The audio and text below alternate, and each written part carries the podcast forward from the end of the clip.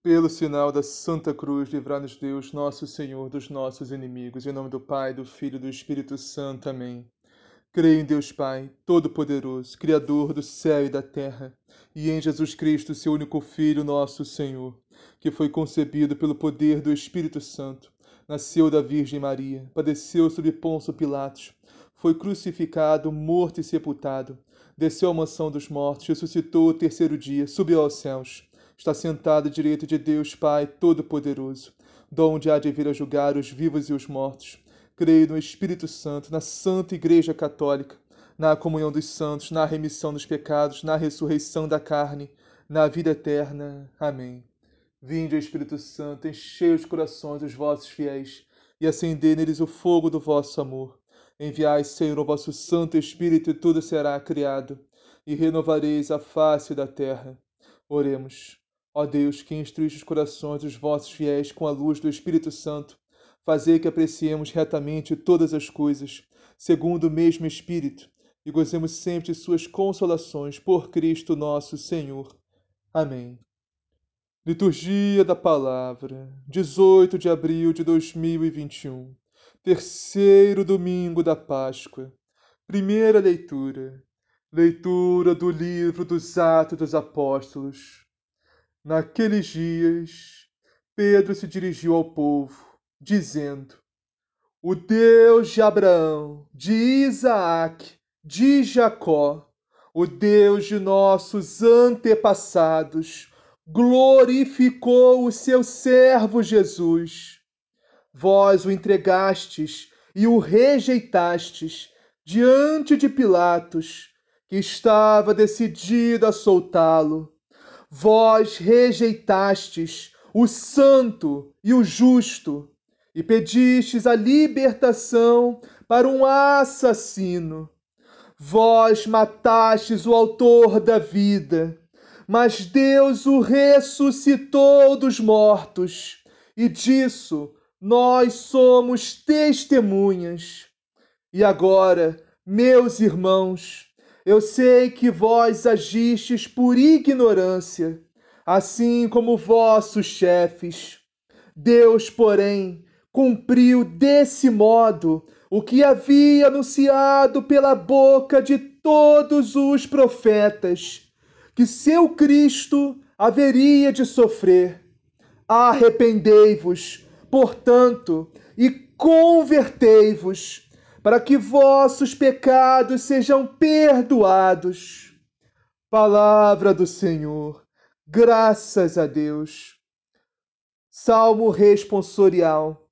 Sobre nós fazei brilhar o esplendor de vossa face. Sobre nós fazei brilhar o esplendor de vossa face.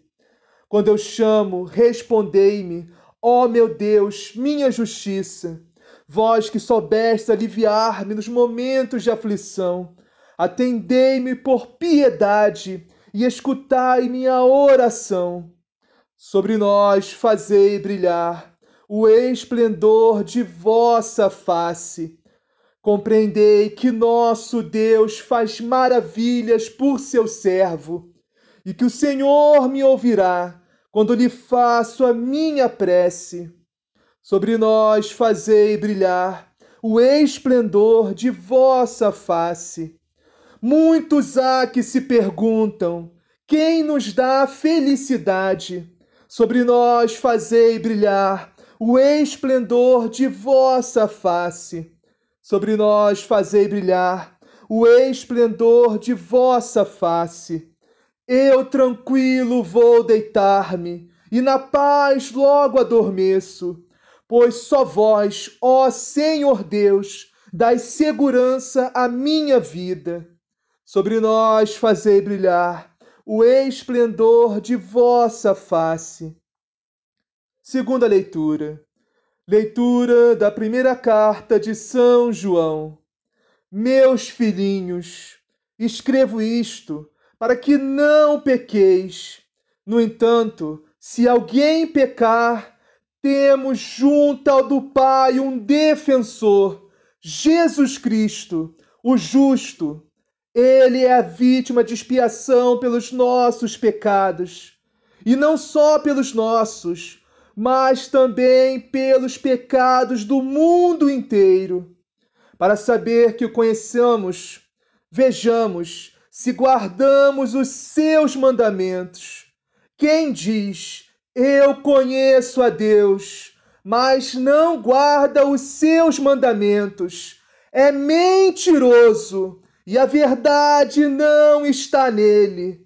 Naquele, porém, que guarda sua palavra, o amor de Deus é plenamente realizado. Palavra do Senhor, graças a Deus. Anúncio do Evangelho, Evangelho de Jesus Cristo segundo Lucas. Naquele tempo, os dois discípulos relataram o que acontecera no caminho e como haviam reconhecido Jesus ao partir o pão. Enquanto ainda falavam, o próprio Jesus apresentou-se no meio deles e lhes disse: A paz esteja convosco. Eles ficaram assustados e cheios de medo, pensando que estavam vendo um fantasma. Ele, porém, disse: Por que estáis perturbados? E por que essas dúvidas no coração? Vede minhas mãos e meus pés, sou eu mesmo. Tocai em mim e vede. Um fantasma não tem carne nem ossos, como podeis ver que eu tenho. Dizendo isso, mostrou-lhes as mãos e os pés. Mas eles ainda não podiam acreditar Tanta era sua alegria e sua surpresa. Então Jesus disse: Tendes aqui alguma coisa para comer? Ofereceram-lhe um pedaço de peixe assado. Ele o tomou e comeu diante deles. Depois disse-lhes: São estas as coisas que eu vos falei quando ainda estava convosco era necessário que se cumprisse tudo o que está escrito sobre mim na lei de Moisés, nos profetas e nos salmos. Então, Jesus abriu-lhes a inteligência para entenderem as Escrituras e disse-lhes: Assim está escrito: o Cristo sofrerá e ressuscitará dentre os mortos e ao terceiro dia, e em seu nome será proclamado o arrependimento para o perdão dos pecados a todas as nações, começando por Jerusalém. Vós sois as testemunhas de tudo isso. Palavra da salvação. Glória a vós, Senhor. Meus irmãos e minhas irmãs, estamos no terceiro domingo da Páscoa. Vamos iniciar a meditação da liturgia de hoje na primeira leitura, que está em Atos dos Apóstolos, capítulo 3, versículos 13 a 19. E começa assim: Naqueles dias, Pedro se dirigiu ao povo, dizendo: O Deus de Abraão, de Isaac, de Jacó, o Deus de nossos antepassados, Muitas pessoas não sabem disso, meus irmãos, mas esse é o nosso Deus, o Deus de Israel, o Deus de Abraão, de Isaac, de Jacó. As pessoas que estão no mundo, os pagãos, não saberem disso, até lá, tudo bem. Mas agora é uma vergonha, meus irmãos, que muitos católicos não saibam disso. Por que não sabem? Porque não leem o Antigo Testamento. Mal leem o Novo, que dirá o Antigo. Mal leem o Evangelho de Jesus Cristo, dirá a Bíblia toda. Por isso, meus irmãos, muitos católicos não crescem na sua fé, porque não amam as Sagradas Escrituras. Isso tem que mudar, meus irmãos. Nós, católicos, temos que nos apaixonar mais por Deus. Temos que buscá-lo mais, conhecê-lo mais. Adianta a gente dizer que ama a Deus se não queremos conhecê-lo. Que amor é esse? E quem ama quer conhecer cada vez mais, meus irmãos. Pessoa amada. Deus é uma pessoa, são três pessoas, mas é um Deus só.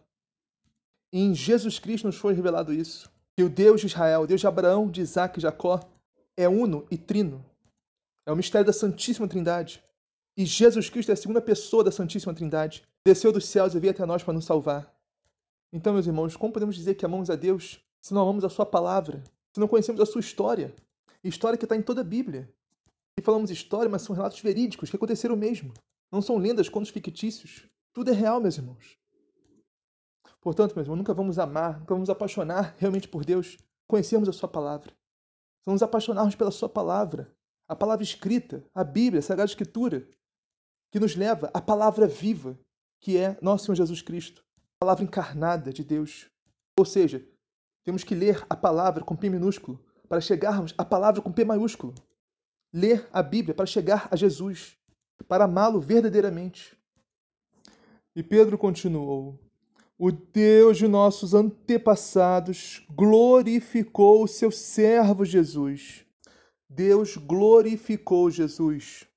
Meus irmãos, e essa glorificação se dá na cruz. Na cruz nós vemos toda a glória de Deus. A cruz, aos olhos humanos, é derrota, é fracasso. Mas aos olhos da fé que temos, meus irmãos, a cruz é o poder e a salvação de Deus. Então, na cruz, meus irmãos, está toda a glória de Deus, toda a glória de Jesus. Embora essa glória estivesse oculta aos nossos olhos, mas essa glória, meus irmãos, foi totalmente revelada na ressurreição de Jesus. Pois se Cristo não tivesse ressuscitado, vã seria nossa fé. E nunca enxergaríamos a glória de Deus na cruz de Jesus. E Pedro continua: Vós o entregastes e o rejeitastes diante de Pilatos, que estava decidido a soltá-lo. Pedro está pregando, meus irmãos. Aquele povo de Jerusalém, que quando Jesus entrou na cidade, estava gritando: Osana, Osana, Osana ao rei, Osana nas alturas. Quando Jesus foi preso, pregado pelos judeus, seu próprio povo, aquele povo que antes gritava Osana, agora estava gritando: crucificam, crucificam. Mas não vos escandalizeis com isso, meus irmãos que muitas vezes nós somos esse povo também. Tem vezes que gritamos Osana, Osana, glória a Jesus, glória a Deus, aleluia, louvamos, glorificamos o Senhor, mas tem vezes que também gritamos crucificam, quando pecamos.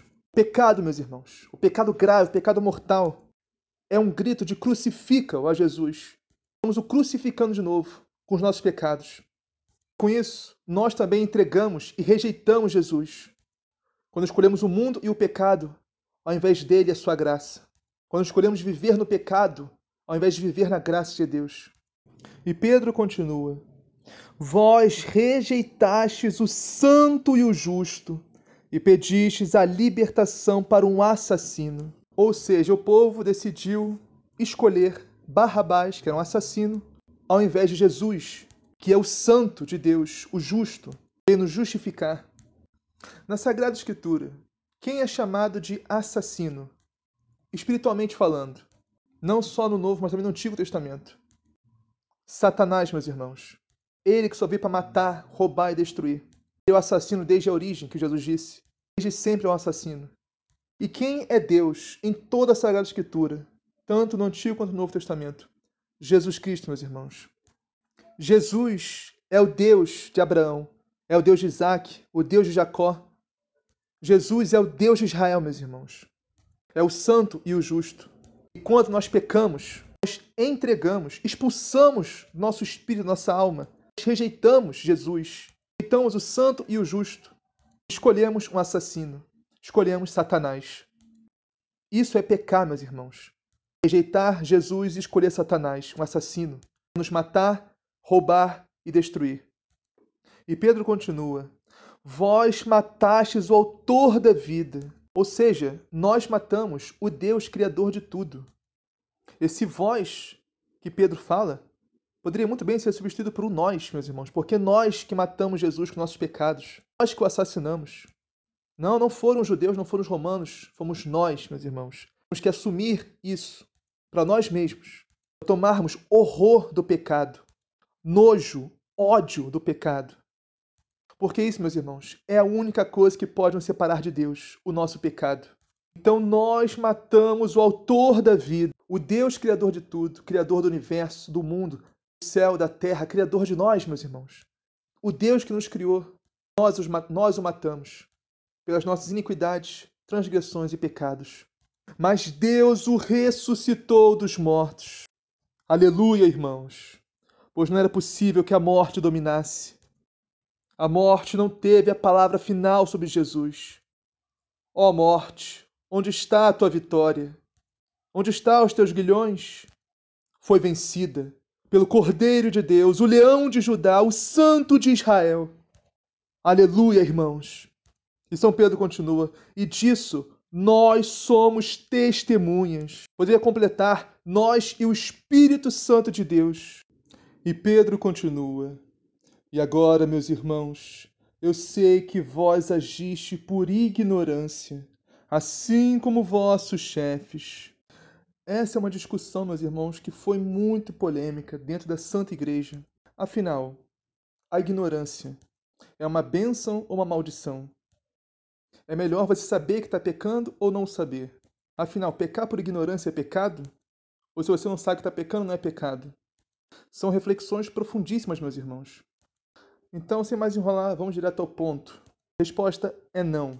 Você não saber que está pecando não anula o seu pecado. O pecado continua sendo pecado.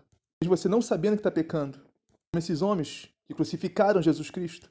Como nós que matamos o Senhor, nossos pecados.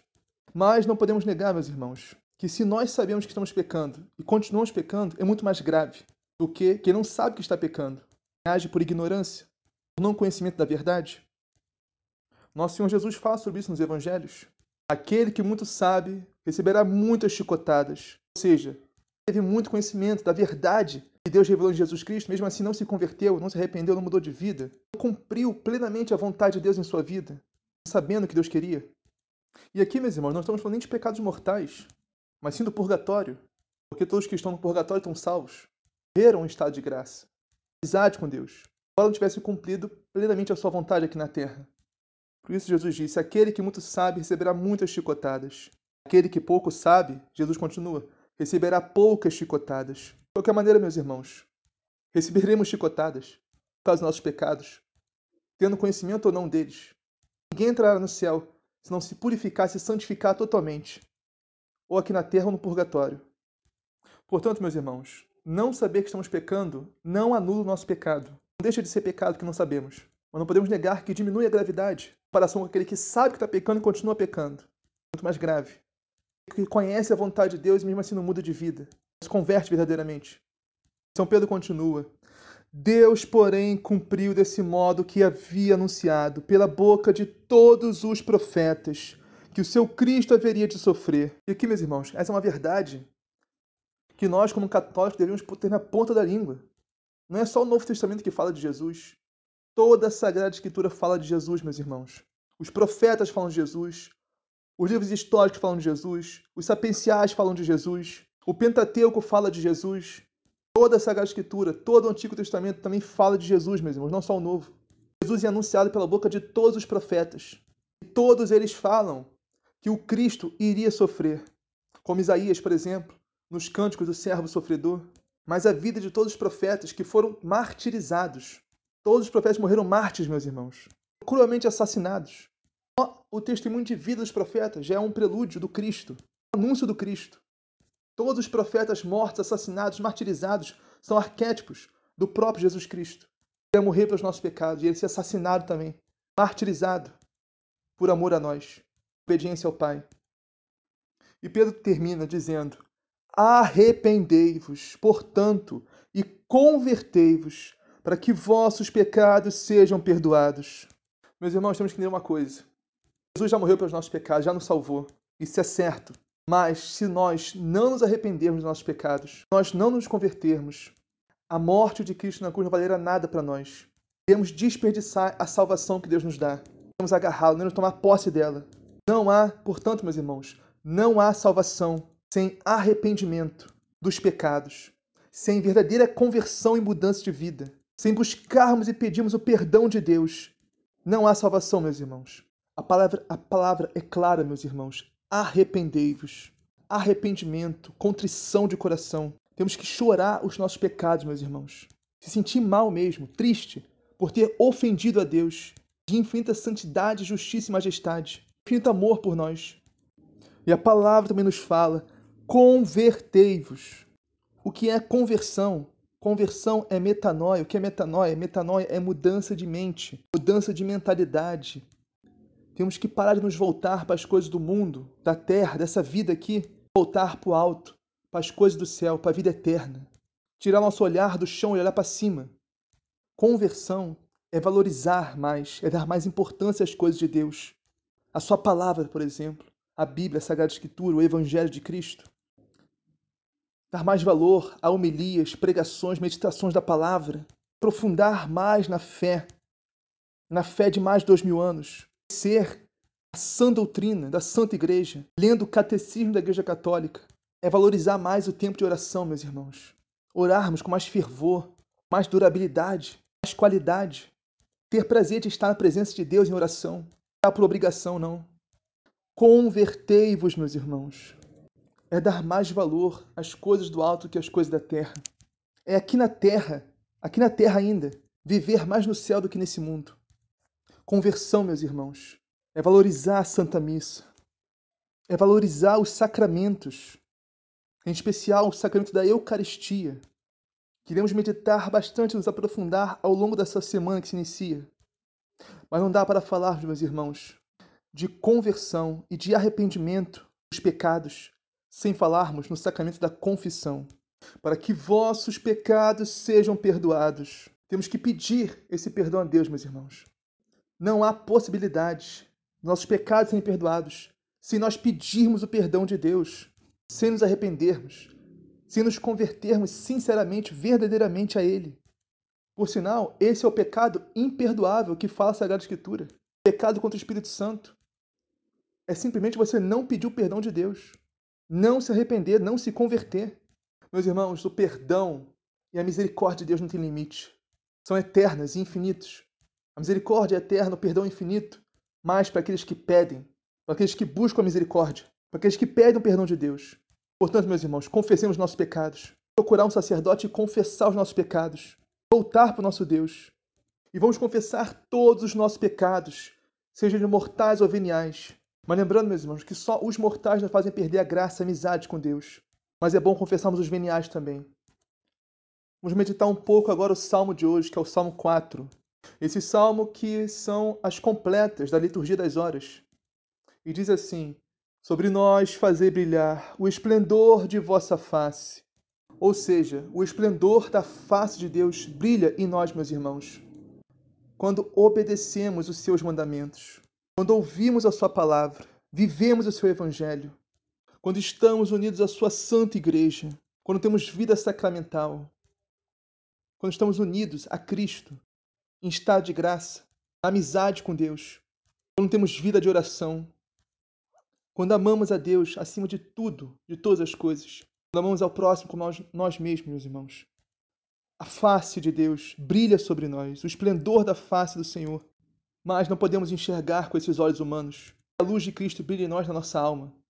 E isto será revelado, meus irmãos, a todos apenas no último dia, no juízo final, no Apocalipse, no juízo universal de Deus, onde julgará os vivos e os mortos. Esse salmo das completas é lindíssimo, meus irmãos. Vamos meditar um pouco ele. Vamos pincelar esse salmo. Diz assim: Quando eu chamo, respondei-me, ó oh, meu Deus, minha justiça. Deus é nossa justiça, meus irmãos. Jesus é quem nos justifica. Por isso precisamos estar em estado de graça, estar unidos a Cristo e a sua igreja, porque só o justo habitando dentro de nós, meus irmãos, para nos justificar. E Deus nunca deixa uma oração sem resposta, meus irmãos. Toda oração que nós fazemos, Deus ouve. Mesmo se cairmos no pecado mortal, meus irmãos, não larguemos a oração, não deixemos de orar e nos confessemos na primeira oportunidade, mais rápido possível. Porque se nós estivermos verdadeiramente arrependidos, Deus ouve a nossa oração, perdoa os nossos pecados, nos dá a oportunidade de nos confessarmos o mais rápido possível. E o próximo, compreendei que nosso Deus faz maravilhas por seu servo. Meus irmãos, em Deus está a nossa felicidade, mas em nada nem ninguém desse mundo, só em Deus. E a maior maravilha que Deus pode fazer por nós, meus irmãos, é abrir nossos olhos para que enxerguemos a verdade essa verdade, a salvação sem Ele. sem Ele. A vida verdadeira sem Jesus, meus irmãos. E Deus tem poder, meus irmãos, para realizar a nossa vida e para nos dar muito mais do que aquilo que podemos sequer sonhar ou desejar. Muito mais, meus irmãos, abundantemente mais. Por isso, meus irmãos, compreendei que nosso Deus faz maravilhas por seu servo. Há felicidade maior nesse mundo do que ser servo de Deus, meus irmãos. Próximo, muitos há que se perguntam quem nos dá felicidade, ou seja, os pagãos, os mundanos, que não servem a Deus, que não conhecem a Deus, olham para nós e se perguntam: Meu Deus, como eles são felizes? Por que eles são tão felizes assim? Se eles não gozam dos prazeres do mundo que nem, que nem nós gozamos? Se eles não têm, entre aspas, a liberdade que nós temos para fazer o que quiserem? São, entre aspas, obrigados a seguir mandamentos, palavra, evangelho, igreja? Por que são felizes assim? É que está, meus irmãos. Vive no mundo não entende nossa felicidade de ser de Deus, de servir a Deus. Isso, muitos há que se perguntam quem nos dá felicidade. Eles se perguntam como eles podem ser felizes sem gozar os prazeres desse mundo. Mas o que não entendem, meus irmãos, é que não existe verdadeira liberdade e felicidade fora de Deus. O que os mundanos, os pagãos, as pessoas que vivem no mundo, os anos para desse mundo têm, uma a falsa sensação de liberdade, falsa sensação de alegria e de felicidade. Mas na verdade, vive uma vida triste, vazia, sem sentido, uma vida desgraçada, meus irmãos. Isso que é uma vida longe de Deus, uma vida desgraçada. A verdadeira liberdade e a verdadeira felicidade está fazer a própria vontade, mas em fazer a vontade de Deus. Ser servo, serva do Senhor. Ou seja, somos livres para sermos felizes obedecendo aos mandamentos de Deus, ouvindo a Sua palavra, vivendo o seu Evangelho, praticando, ensinando, vivendo os ensinamentos da Santa Igreja de Cristo mais de dois mil anos. Aí que está, meus irmãos, a verdadeira liberdade e felicidade em sermos servos do Senhor, filhos e filhas do Deus Altíssimo. Mas o estudo não entende nada disso, meus irmãos não compreendem que nosso Deus faz maravilhas por seu servo e nunca compreenderão, a não ser que se arrependam de seus pecados, se convertam verdadeiramente e voltem para o Senhor, abandonem o mundo, abandonem o pecado, voltem para o nosso Deus. E assim, através da obediência, o Senhor derramará o Espírito Santo sobre eles. Porque Deus não faz distinção, meus irmãos, entre gregos e judeus, pagãos ou não. Deus derrama o seu Espírito abundantemente sobre todos nós, tanto que nós o obedeçamos. E o último versículo desse salmo que diz assim: Eu tranquilo vou deitar-me e na paz logo adormeço. Ou seja, ter a consciência tranquila para dormir, meus irmãos. Não só de não ter feito mal a ninguém, mas, meus irmãos, de ter feito o bem, ou seja, ter feito bem, ter vivido bem o seu dia, ter cumprido a vontade de Deus no dia em que passamos. Ou seja, um dia sem pecados, meus irmãos, é um dia de vitória. Antes de dormir, fazemos o exame de consciência e dizermos: Hoje eu não cometi nenhum pecado mortal. Aleluia, Senhor. Glória a Deus. Cada dia sem pecado, meus irmãos, é um dia de glória a Deus. Glorificando a Deus com a nossa vida. Mas devemos estar atentos e corrigir os veniais também, meus irmãos. Não devemos ignorá-los. Porque muitos pecados veniais podem facilmente nos levar aos mortais também. É importantíssimo fazermos esse exame de consciência antes de dormirmos. As completas que estamos meditando o Salmo têm esse exame de consciência. Na liturgia das horas, todo dia. E depois do exame, do exame de consciência, nós cantamos o ato penitencial. Então, meus irmãos, será que hoje nós podemos dizer: Eu tranquilo vou deitar-me na paz logo adormeço? Será que estamos fazendo a vontade de Deus na nossa vida, nesse dia?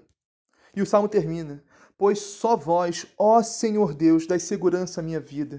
Meus irmãos, Deus, Jesus, o seu Santo Espírito, sua graça que habita em nós, é a nossa única segurança, meus irmãos. Não existe verdadeira segurança fora de Deus. Existem falsas seguranças. Só Deus, meus irmãos, dá segurança à nossa vida. Só Deus. A nossa casa não é nossa segurança. Nosso carro não é nossa segurança. Nosso emprego não é nossa segurança.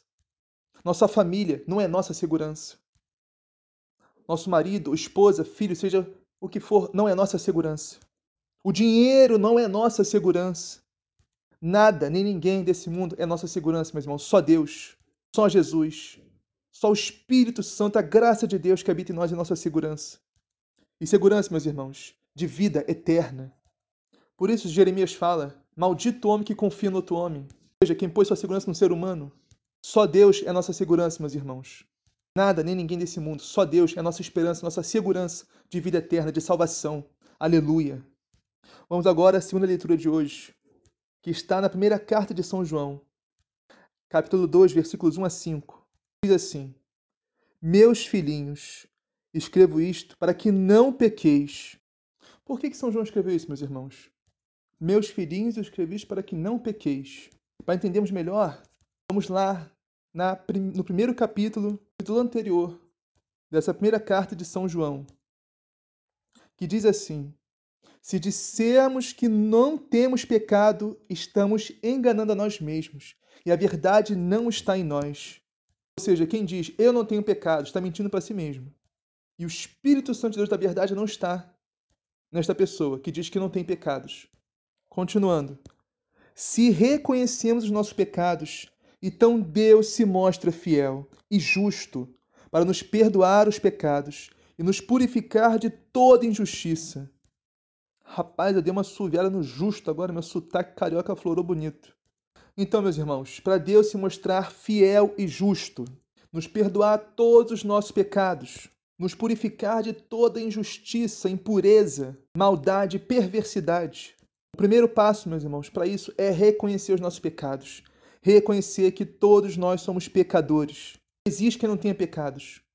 Pois, como diz o próximo versículo, se dissermos que nunca pecamos, fazemos dele um mentiroso e sua palavra não está em nós. Aí que entra esse versículo 2, meus irmãos. Porque muitos poderiam olhar essa carta, capítulo, esse final desse primeiro capítulo de São João, e dizer: Ah, todo mundo é pecador, todo mundo tem pecado, quem é você para me julgar? É tão pecador quanto eu. Deixa eu com meu pecado em paz, deixa você com o seu pecado. Não, não é isso que São João está falando. Ele começa essa carta falando: Meus filhinhos, escrevo isto para que não pequeis. Não é para pecar. Sim, somos pecadores, mas temos que nos livrar desse pecado. Nos arrepender, nos converter pedir o perdão de Deus. Mas para isso, meus irmãos, o primeiro passo é reconhecer os nossos pecados, reconhecer nossas misérias, reconhecer nossas iniquidades e transgressões. Deus possa nos perdoar, purificar totalmente, de corpo e alma. E com isso, nós, mesmo sendo pecadores miseráveis, reconhecendo os nossos pecados diante de Deus. E agora, sou pecador, reconheço isso, que eu faço? São João nos fala também, no entanto, se alguém pecar, temos junto do Pai um defensor, Jesus Cristo, o justo. Jesus Cristo, meus irmãos, é o nosso defensor, é o nosso intercessor e mediador junto do Pai. Jesus Cristo é o sumo sacerdote, é o sumo pontífice, ou seja, a ponte entre nós e Deus. Não há intercessão, não há mediação sem Jesus Cristo. Tanto é, meus irmãos, que Nossa Senhora e todos os santos e santas de Deus intercedem a Deus por nós, por Cristo, com Cristo e em Cristo. Não há intercessão sem Jesus Cristo, porque Ele é o único que é Deus, mas também é homem. Portanto, só Ele pode interceder por nós. E Jesus, meus irmãos, é a vítima de expiação pelos nossos pecados, e não só pelos nossos, mas também pelos pecados do mundo inteiro. Todos podem se salvar, meus irmãos. É só se arrepender, se converter e aceitar a salvação que Deus nos dá de graça em Jesus Cristo através da sua santa igreja. Aleluia! E São João continua, meus irmãos, para saber que o conheçamos, o conhecemos, ou seja, se conhecemos realmente a Deus, vejamos se guardamos os seus mandamentos. Esse é o divisor de água, meus irmãos, para saber se conhecemos ou não a Deus se amamos a Deus verdadeiramente ou só da boca para fora. Portanto, meus irmãos, façamos esse exame de consciência para saber se nós realmente guardamos ou observamos, que tem o mesmo significado na Bíblia, guardar e observar, que significa obedecer, significa viver, praticar, aplicar na nossa vida os mandamentos da lei de Deus. E eu digo isso com pesar no coração, meus irmãos. Muitos católicos sequer conhecem os mandamentos. Eu não estou falando de crianças que estão na catequese, não estou falando de adultos que se dizem católicos, mas sequer conhecem os mandamentos da lei de Deus. E se não conhecem, certamente não vivem. Portanto, se não guardam os mandamentos da lei de Deus, não conhecem a Deus. E muitos dizem: Eu não mato, eu não roubo, eu amo a Deus, eu conheço a Deus, não preciso de mandamento nenhum.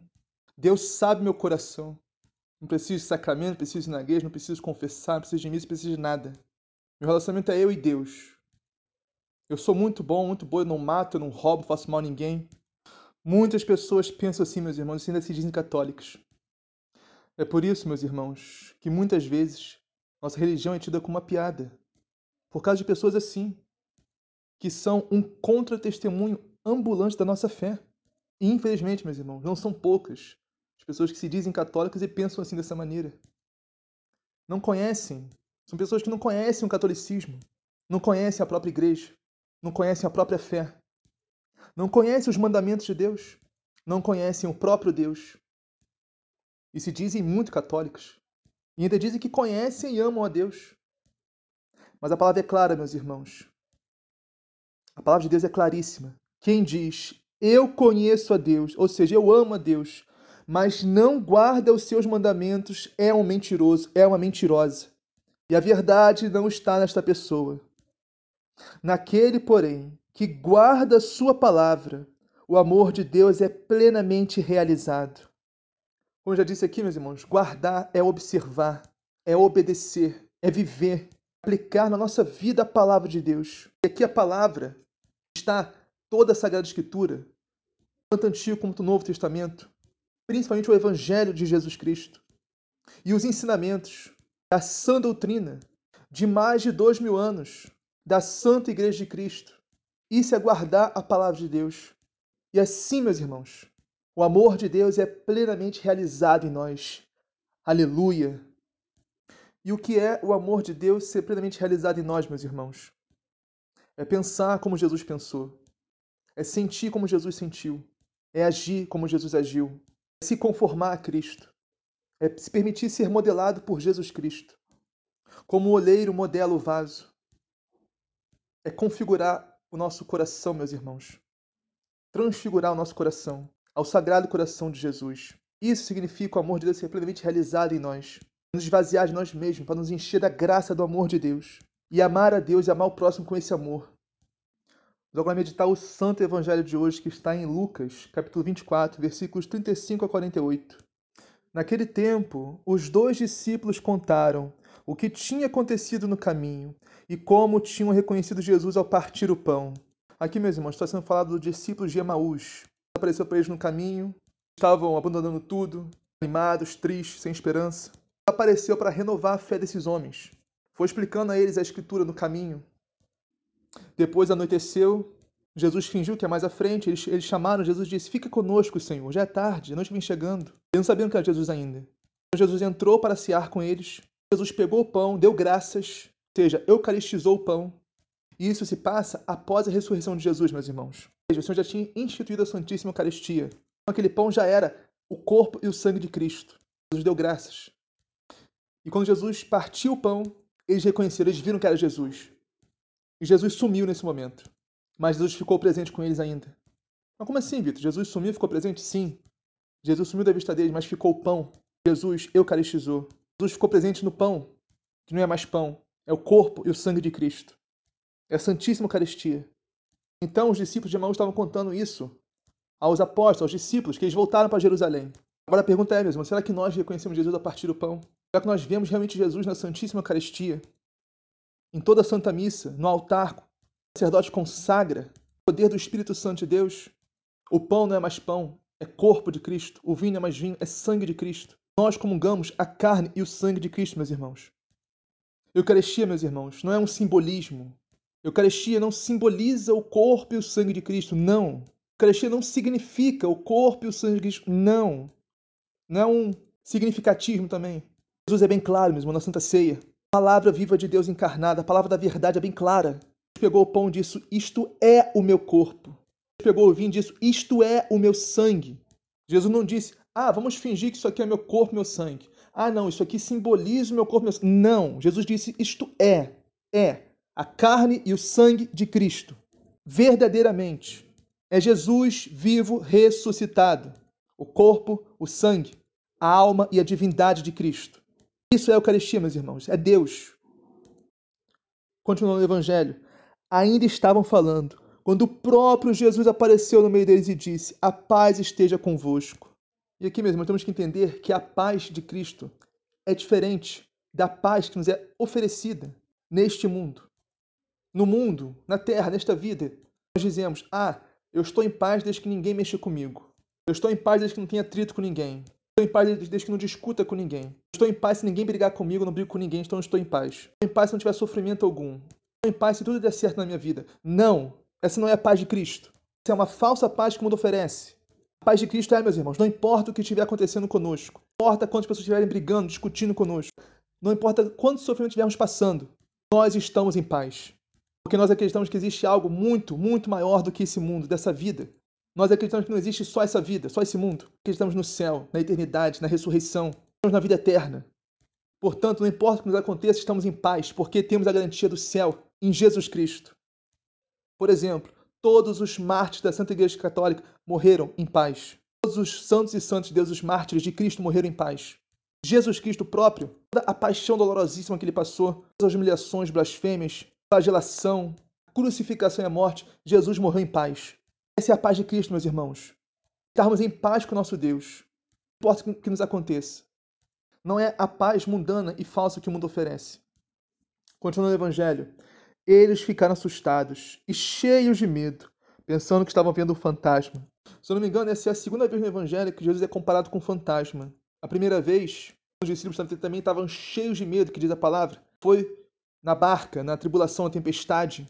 Jesus veio andando a eles na água. Eles viram Jesus e disse, é um fantasma. E nas duas passagens diz que os apóstolos estavam cheios de medo. Então, meus irmãos, o medo é nosso maior inimigo. E espiritualmente falando, meus irmãos, o medo é nosso maior inimigo. Porque o medo deturpa a visão que nós temos de Deus, não nos deixa enxergar o Senhor como Ele realmente é. Enxergamos a Deus, enxergamos um fantasma, um Deus que não existe, que só existe na nossa mente. Um Deus talvez ruim, vingativo, um Deus rancoroso, que vai tirar algo de nós, atrapalhar a nossa vida. Temos que saber, meus irmãos, que é o nosso pecado, junto com o medo, que faz isso. Enxergar Deus como um fantasma, nos roubar, nos, nos assustar, nos assombrar, sei lá. Não, meus irmãos. Deus é bom o tempo todo, isso aqui é o nosso bem, só quer a nossa felicidade. Deus só quer a nossa salvação. Deus só quer nos dar vida e vida em abundância. E Deus, melhor do que ninguém sabe, meus irmãos, que felicidade e santidade andam juntos. Não existe verdadeira felicidade sem a santidade. Ou seja, para sermos verdadeiramente felizes, temos que ser santos deve ser nosso maior ser, nosso maior desejo, a santidade, sermos santos. Continuando o Evangelho, mas Jesus disse: Por que estáis preocupados? E por que tendes dúvidas no coração? O que nos afasta muito de Deus também, meus irmãos, impede que o enxerguemos tal como Ele é, são as preocupações mundanas e as dúvidas no coração.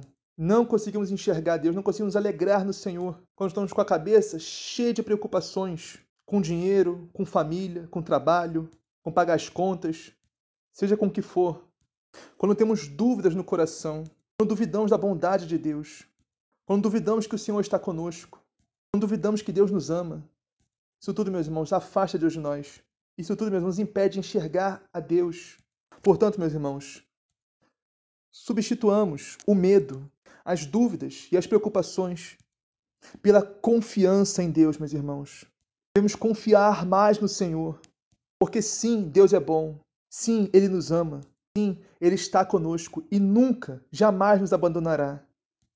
Portanto, meus irmãos, devemos aurir, extrair, retirar todas as graças que o Senhor tem para nós com um recipiente da confiança.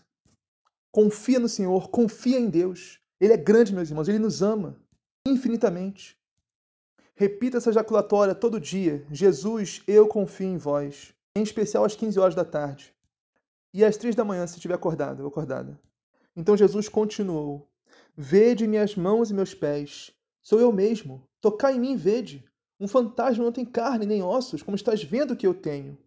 E dizendo isso, Jesus mostrou-lhes as mãos e os pés. Mas eles ainda não podiam acreditar, porque estavam muito alegres e surpresos. Outra coisa que nos impede de enxergar Deus também, meus irmãos, é o nosso descontrole, nosso desequilíbrio, nosso desregramento nas emoções, sentimentos. A palavra é clara. Os discípulos apóstolos não conseguiam acreditar na ressurreição de Jesus porque estavam alegres demais e surpresos. Eles deviam estar pensando: meu Deus, é bom demais para ser verdade. Deve ser uma pegadinha. Onde, onde é que está a câmera? Câmera. Só para descontrair. Agora vamos voltar aqui. Então, o que eu estava falando, meus irmãos, que a gente tem que ter sobriedade nos sentimentos, nas emoções. Nem alegre demais, nem triste demais. Que ser sóbrios, emocionalmente falando. Então Jesus disse: Tendes aqui alguma coisa para comer? Deram-lhe um pedaço de peixe assado. Ele o tomou e comeu diante deles. Ou seja, depois de mostrar aos discípulos, apóstolos, suas chagas, suas santíssimas chagas, suas mãos, seus pés, seu lado aberto, muito provavelmente os discípulos tocaram em Jesus. Ainda assim não conseguiam acreditar, estavam muito alegres. Então Jesus pediu um pedaço de peixe assado, ele comeu na frente deles. E agora, depois disso, meus irmãos, não tem mais como duvidar, questionar, não acreditar. Então Jesus continuou. Depois disse-lhes: São estas as coisas que vos falei, quando ainda estava convosco. Era preciso que se cumprisse tudo o que está escrito sobre mim, na lei de Moisés, nos profetas e nos salmos. Ou seja, Jesus anunciou, não foi uma, não foi duas, foi diversas vezes, meus irmãos. Ia ser entregue aos homens, aos sacerdotes, anciãos, passar pela sua paixão, morrer na cruz e ressuscitar ao terceiro dia, anunciado por, pelo próprio Jesus. E Jesus é o cumprimento do Antigo Testamento. Não veio acabar com a lei, meus irmãos, muito pelo contrário. Veio para cumprir, completar, dar sentido completo, dar o sentido pleno à lei de Deus. Jesus cumpriu tudo o que está escrito nas Sagradas Escrituras. Ele mesmo disse, na lei de Moisés, ou seja, no Pentateuco, lá nos primeiros cinco livros da Sagrada Escritura, nos profetas, nos salmos e até nos livros históricos, que lá também fala de Jesus de maneira muito implícita às vezes. E por que muitas vezes, meus irmãos, mesmo mesmo a gente lendo o Antigo Testamento, não conseguimos associar isso a Jesus? Porque muitas vezes, meus irmãos, meus irmãos, a nossa inteligência está travada, emperrada, fechada. Por isso não conseguimos enxergar Jesus no Antigo Testamento, embora esteja presente lá de forma claríssima. Muitas vezes nós nos gabamos da nossa inteligência ah, eu sou muito inteligente, eu fiz a faculdade tal, o curso tal, fiz pós-graduação, doutorado, mestrado, trabalho na empresa tal, muito inteligente. Realmente, meus irmãos, muitas vezes somos muito inteligentes para essa vida, para essa terra, para esse mundo. Pegamos rápido as coisas, mas somos extremamente lentos para entender as coisas de Deus. Como as Sagradas Escrituras, por exemplo. Muitas vezes nossa inteligência só serve para as coisas do mundo dessa terra, dessa vida, existência aqui. Nossa inteligência está fechada para as coisas do alto, para as coisas do céu, para as coisas de Deus, como as Sagradas Escrituras. Continuando o Evangelho.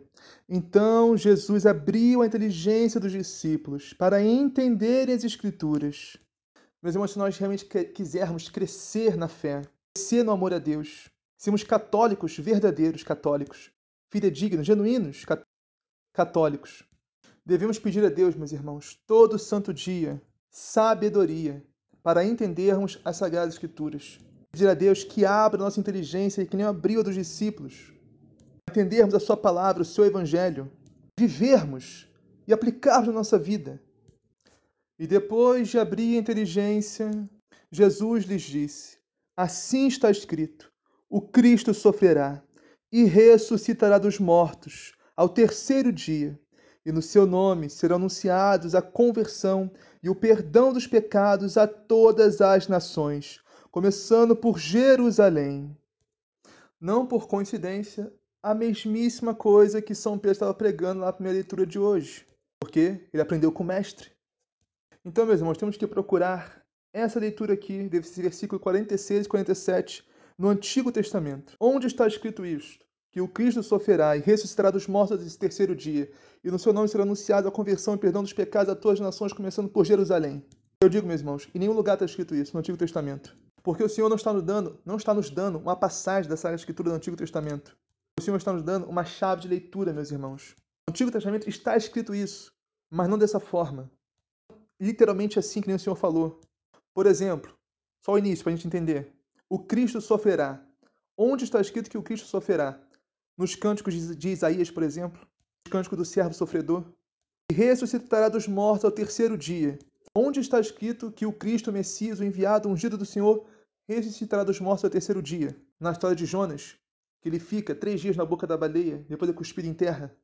Jesus ficou morto durante três dias, assim como Jonas ficou três dias na boca da baleia, na barriga da baleia. Continuando. E no seu nome serão anunciados a conversão e o perdão dos pecados a todas as nações, começando por Jerusalém. E onde na Sagrada Escritura diz, no Antigo Testamento, que todas as nações da terra iam se converter a Deus. Salmos, capítulo 2, por exemplo, que diz assim: Disse-me o Senhor: Tu és o meu filho, eu hoje te gerei. Deus Pai falando com Deus Filho, nosso Senhor Jesus Cristo. Pede-me, e vou te dar por herança todas as nações da terra. Tu possuirás os confins do mundo. Essas três passagens, meus irmãos, de Isaías, de Jonas e de Salmos, é só um exemplo que eu estou dando aqui. Mas há inúmeras e inúmeras outras passagens que falam de Jesus na Sagrada Escritura, no Antigo Testamento. Temos que ler, meus irmãos, temos que buscar o Senhor na Sagrada Escritura. Crescermos no amor, na intimidade, nos aprofundarmos na nossa fé, conhecer a história do povo de Israel. Temos que amar mais a Deus, meus irmãos. E só podemos fazer isso conhecendo mais.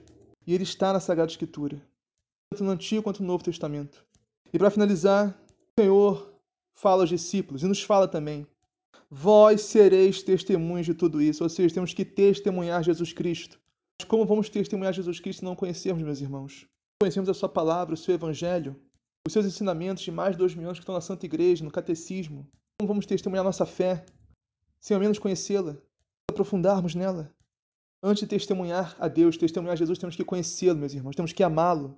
Portanto, eu digo, meus irmãos, leiam a Sagrada Escritura, leiam o Novo Testamento, leiam o Antigo Testamento, leiam toda a Bíblia, começando pelo Evangelho, porque temos que entender o Antigo à luz de Cristo. Só com a luz de Cristo, meus irmãos, só cheios do Espírito Santo poderemos entender o Antigo Testamento. Peço a Deus essa graça, peço a Deus sabedoria, peço que abra a nossa inteligência, nós entendamos, meus irmãos, as Sagradas Escrituras. Assim seja, amém. Pai nosso que estás no céu, santificado seja o vosso nome, venha a nós o vosso reino, seja feita a vossa vontade, assim na terra como no céu. O pão nosso cada dia nos dá hoje, perdoai as nossas ofensas, assim como nós perdoamos a quem nos tem ofendido. E não os deixeis que a tentação a livrais do mal. Amém. Ave Maria, cheia de graça, Senhor é convosco, bendito sois vós entre as mulheres, bendito é o fruto do vosso ventre, Jesus. Santa Maria, Mãe de Deus, rogai por nós, pecadores, agora e na hora de nossa morte. Amém. Glória ao Pai, ao Filho e ao Espírito Santo, assim como era no princípio, agora e sempre, por todos os séculos dos séculos dos séculos. Amém.